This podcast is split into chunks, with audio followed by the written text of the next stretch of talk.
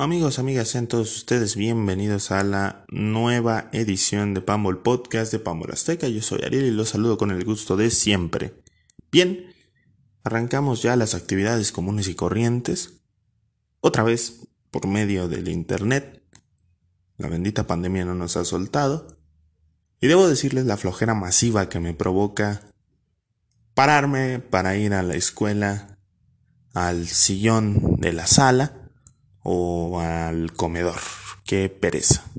Digo, yo, yo sé que si la clase se pone aburrida, a diferencia de lo que pasa en, en clases presenciales, donde pues ya me chingué porque tengo que estar ahí, pues aquí de alguna manera puedo poner mi cámara en oculto, quitarle el sonido y echarme un FIFA en lo que el profe dicta la cátedra. Es un poco extraño como nosotros los alumnos en México somos prácticamente iguales entre todos, pero funcionamos como país y eso es lo único que importa. Antes de continuar, pues un par de cosas. Recién estuve viendo el manga de Boruto y me di cuenta que mataron a Kurama, que es el zorro de las nueve colas que vive dentro de Naruto. Y la verdad es que esto también me pone un poco triste, porque yo quería ver Boruto cuando ya se terminara, como lo hice con Naruto y como lo he hecho con algunas otras series.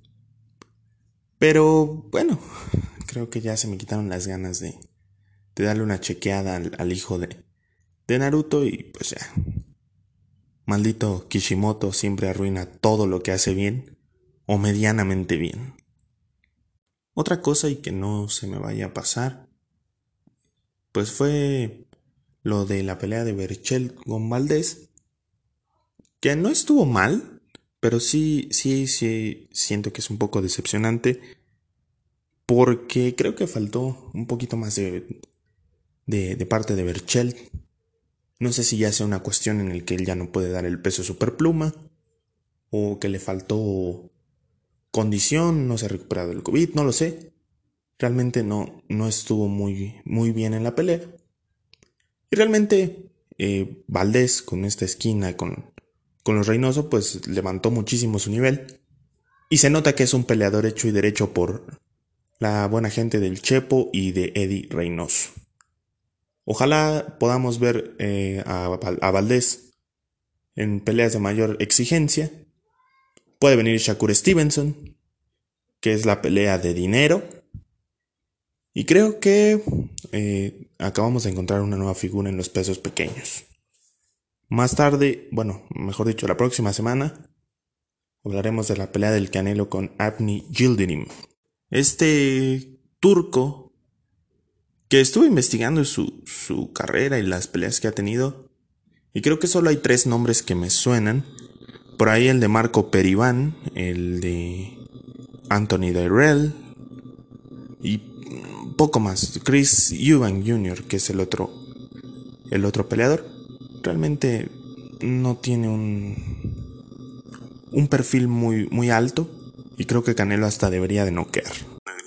Por cierto, me disculpo, me disculpo por los ruidos de fondo. Son cuestiones que uno no puede controlar, así que una, una sincera y honesta disculpa. El tema de hoy lo he venido esquivando porque quería dedicarle más tiempo. De hecho, le voy a dedicar un video, pero no va a ser tan pronto, va a tardar un poco más.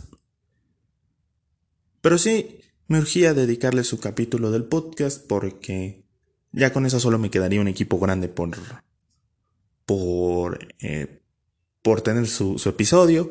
Porque creo que es un equipo que se lo merece y porque por ahí hay un, hay un seguidor en Twitter que, que me ha hecho el, el aguante y que ha estado ahí desde el principio y evidentemente pues con la promesa de que se va a hablar de sus chivas pronto, así que esperemos que, que él lo escuche y que le agrade. Saben que los quiero, condenadotes, a todos los 500 de Twitter, los ciento y tantos de, de YouTube, somos pocos pero locos. Para hablar de este equipo necesito hacerlo en dos perspectivas, la del aficionado de Pumas, que los tiene que ver como rivales, y la imparcial o el estilo de Pambol Azteca, que es como el estilo Max Power, la mal hecha pero más rápida. ¿Cómo puedo describir yo a Chivas desde la perspectiva de un aficionado de los Pumas?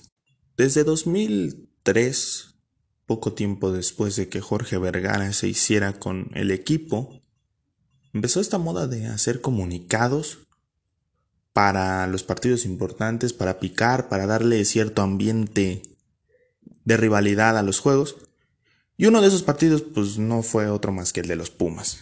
Un 2 a 0 en el Estadio Jalisco de las Chivas al equipo auriazul, pues cerró el trato con nosotros para formar una rivalidad que hasta ese momento pues estaba siendo ignorada porque para Pumas no significa lo mismo Chivas que Cruz Azul o América y para Chivas no significa lo mismo Pumas que América o Atlas.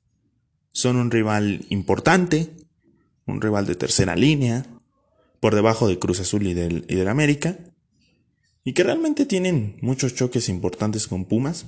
Creo que los más recientes son aquella semifinal del invierno 98, donde gana Chivas, la final del 2004, que es el antecedente más importante, la semifinal de 2011, donde gana Pumas, y quizá el partido más importante en épocas recientes es este de los octavos de final de la Copa MX, donde, donde Pumas rompió el, el invicto de 35 años de Chivas contra el cuadro auriazul. Me queda claro que Pumas y Guadalajara son de los pocos equipos que tienen una filosofía como tal. Eh, Pumas, pues la filosofía del, del, equipo formador, del equipo de la casa de estudios. Y el Guadalajara la de los puros mexicanos. Naturalmente, ambos equipos han tenido muchos talentos que han jugado con ambas playeras.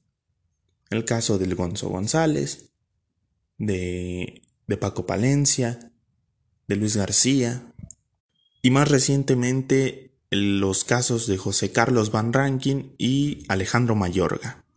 Creo que esta clase de, de, partidos pues son siempre muy difíciles de, de, pronosticar, son muy difíciles de ver para nosotros porque dentro de todo sí sentimos este partido como, un, como uno muy importante. Creo que es el único, el único estadio, ciudad universitaria, donde no se pinta en su totalidad de rojiblanco como pasa en el Azteca o como ha pasado en el, en el Estadio Azul, porque nosotros tenemos esa parte del orgullo y de que no nos van a ganar y bla bla bla bla. Entre Vergara y Ailton da Silva le dieron una identidad un poco extraña y particular al partido entre Guadalajara y Pumas que justamente se celebra este fin de semana. Creo que no hace falta decir que ambos son equipos que han entregado sus, sus grandes glorias pues, a Europa, el caso de Chicharito y el caso de Hugo Sánchez. Y creo que que desde, desde este lado, pues ya hay cierto desprecio, sí hay cierto odio, pero de igual manera hay algo de respeto de allá hacia acá y de allá y de acá hacia allá. En cierta forma, creo que es bastante irónico que, que Guadalajara fuera fundado por franceses, cuestión que permanece incluso en sus colores, y que hoy en día sea el equipo que se identifica más con la identidad mexicana. Para mí Chivas es un equipo que debió estar en Estados Unidos, ya saben cómo son los estadounidenses con esta parte de, la identidad patriótica, el nacionalismo y, y USA, USA. Y Chivas encarna eso, pero en México. No, siempre hay eh, música de mariachi, han sacado uniformes verdes con, con motivos del país esta filosofía eterna que se mantiene de solo jugamos con mexicanos y que de alguna manera pues a este equipo le, le conviene le conviene mantener esta imagen. Vamos por partes, como dijo Jack el Destripador. Hablar de las Chivas obligatoriamente me lleva al campeonísimo Mucha gente hoy en día demerita el campeonísimo como se demeritan las primeras Champions del Madrid y otros sucesos que ocurrieron antes de la década de los noventas. Guadalajara dominó absolutamente esa época. No había un solo equipo que le hiciera sombra. Y es el hecho de que los extranjeros estaban limitados para venir acá y que los mayores talentos mexicanos de la época da la casualidad que estaban jugando con la elástica rojiblanca. Chava Reyes, el Tigre Sepúlveda, por poner un par de ejemplos, son esos talentos que da la casualidad que estaban con, con Guadalajara. El hecho de ganar siete campeonatos seguidos, pues sí te dice algo, ¿no? Sí te, te, da, te da a entender el por qué estos tipos son tan famosos y el por qué esta época se le considera pues prácticamente la época de oro de las Chivas y el cómo a partir de aquí empezó pues toda esta manía, de toda esta popularidad que los abraza. Los abuelitos de muchas personas empezaron a irle a las chivas cuando eran niños, cuando escuchaban o veían las primeras transmisiones del fútbol en México, y lo primero que, que escuchaban y que veían, pues era que las chivas habían ganado. Ya no era una liga primitiva, ya era una liga profesional, el nivel empezó a aumentar, y de alguna manera esto tiene mucho mérito porque Guadalajara se posicionó en un país que todavía no terminaba de adoptar al fútbol como su deporte principal. Después del Mundial de México 70, para Chivas entró la, época de la medianía, después de, de ganar algunos, algunos muchos títulos, Nada más de 1956 a 1970 se llevaron ocho ligas, dos copas, siete campeón de campeones. Era una época diferente y Guadalajara capitalizó muy bien su talento. El problema fue cuando tenían que renovar. La renovación para Guadalajara fue mucho más complicada. Los equipos empezaron a surtir con talento del extranjero.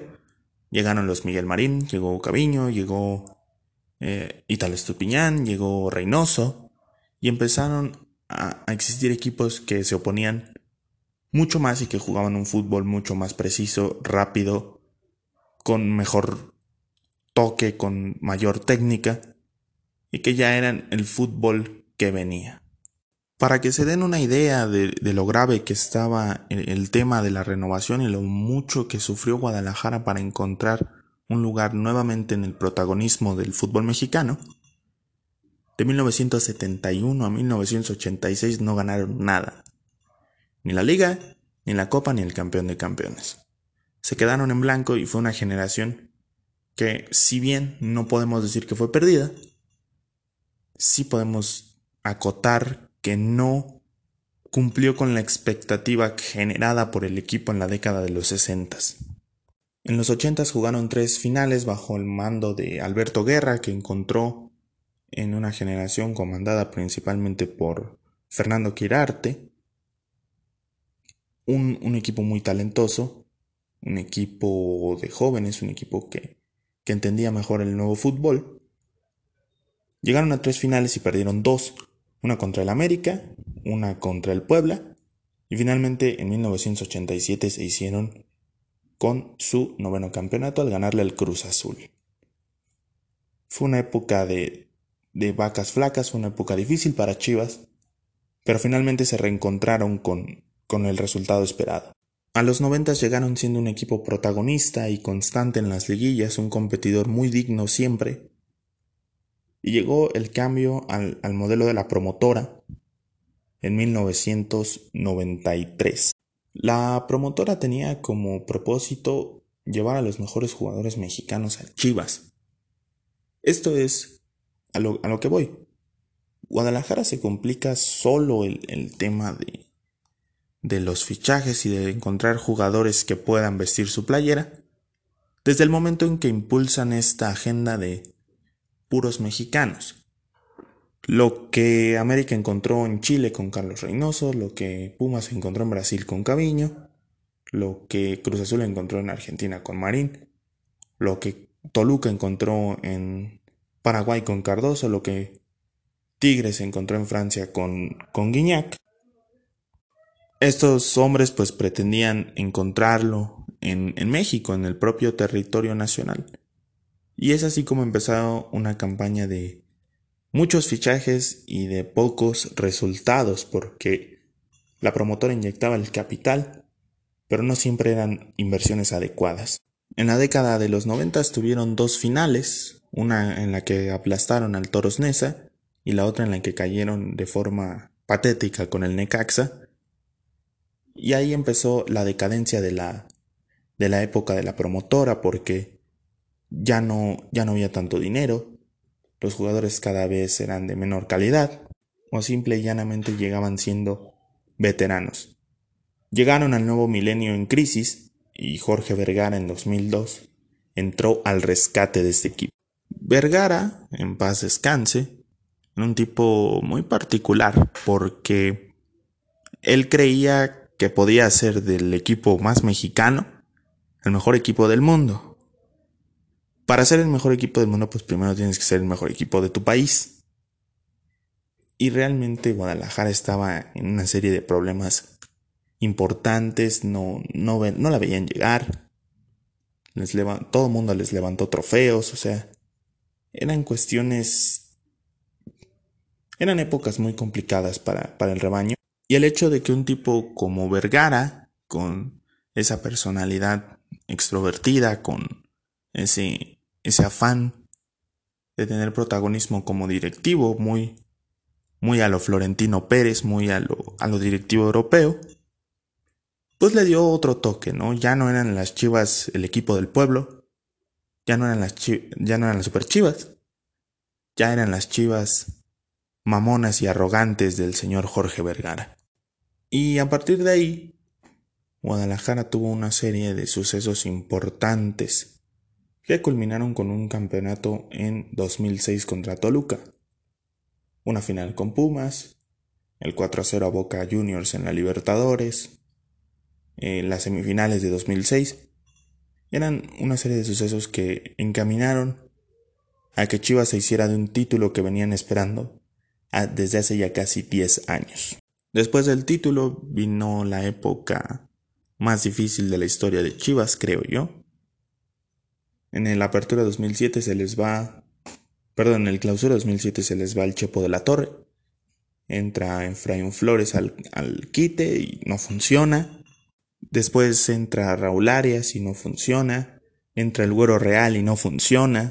Y para el final de la primera década de los 2000, la única luz que tenían pues era Javier Hernández, el famoso chicharito que estaba destacando como un goleador joven, que, que además venía a renovar la delantera de la selección mexicana, cosa muy importante, y en 2010 en una negociación muy escondida y que Bastante inteligente la estrategia de Vergara para que no se filtrara la información. Chicharito abandona Guadalajara y se va al Manchester United.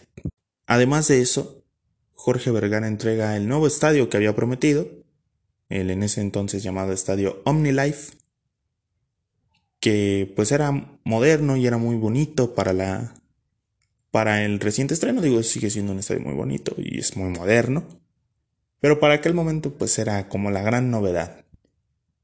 Y fue, fue un movimiento tras otro bastante inteligentes. Y creo que esa pequeña etapa de alegrías culmina con la, final, con la final de la Libertadores contra Inter de Porto Alegre. Inter los barrió de, de principio a fin. Con una semifinal contra Pumas donde caen.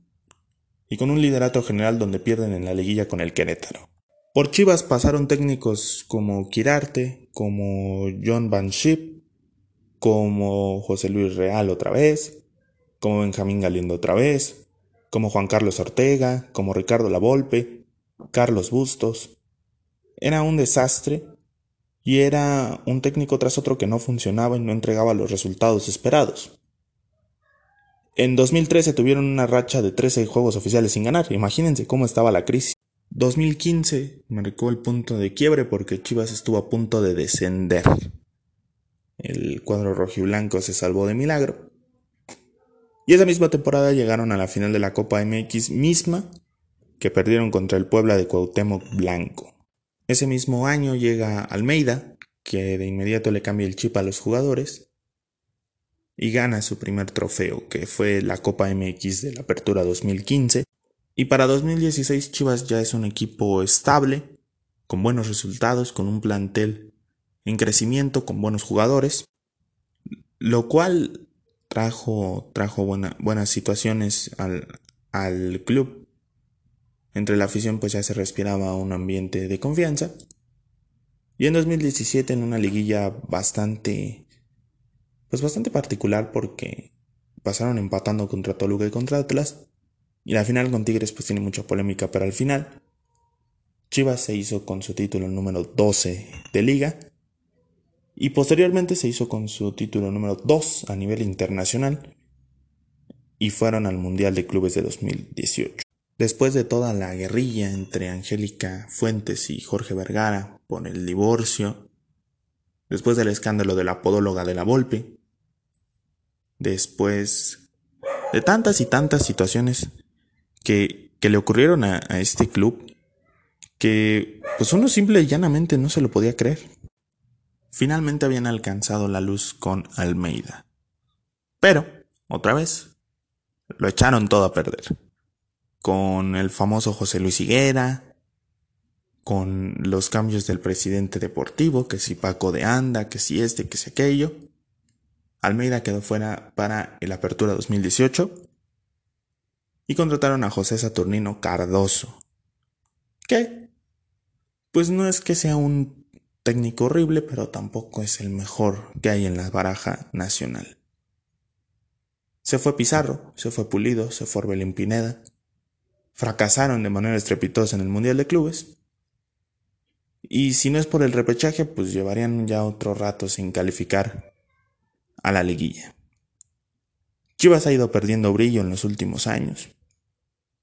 Se ha convertido en un equipo protegido en los medios. Jorge Vergara y ahora Mauri Vergara tienen un don importante que es el de mantener a las voces principales del periodismo de fútbol en México como sus aliados. Cualquier crítica pues la aprovechan y la, la utilizan en su favor. No, no me refiero a que con ello crezcan, sino a que ayuda a que su imagen sea de, de la víctima, del eterno underdog. Y que en general a este equipo se le mantenga protegido. ¿Quiere decir que son una farsa, que son una mentira, que no merecen ser llamados grandes? Para nada. Lo que se ha ganado Guadalajara lo ha ganado con mucha justicia.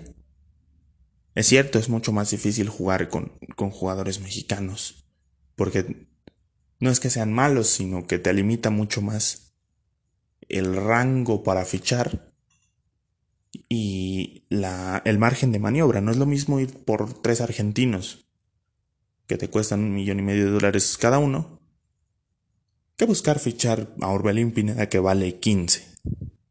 Creo que con mucha justicia Guadalajara es el segundo equipo más grande de México y que merece también ser el más popular y definitivamente lo creo, el más querido. Esto es todo por hoy. No me gustó tanto esta edición por la cantidad de ruido. Una disculpa por ello. Y bueno, esta semana vamos a estar hablando del, de los jaguares de Chiapas, que son un equipo bastante particular ahí en el canal de YouTube. En el canal de YouTube está el video de Media Pro y de TV Azteca, pues pasen a checarlo por ahí los que los que no lo hayan hecho y nada. Esto es todo. Muchas gracias por su atención. Nos escuchamos en la próxima.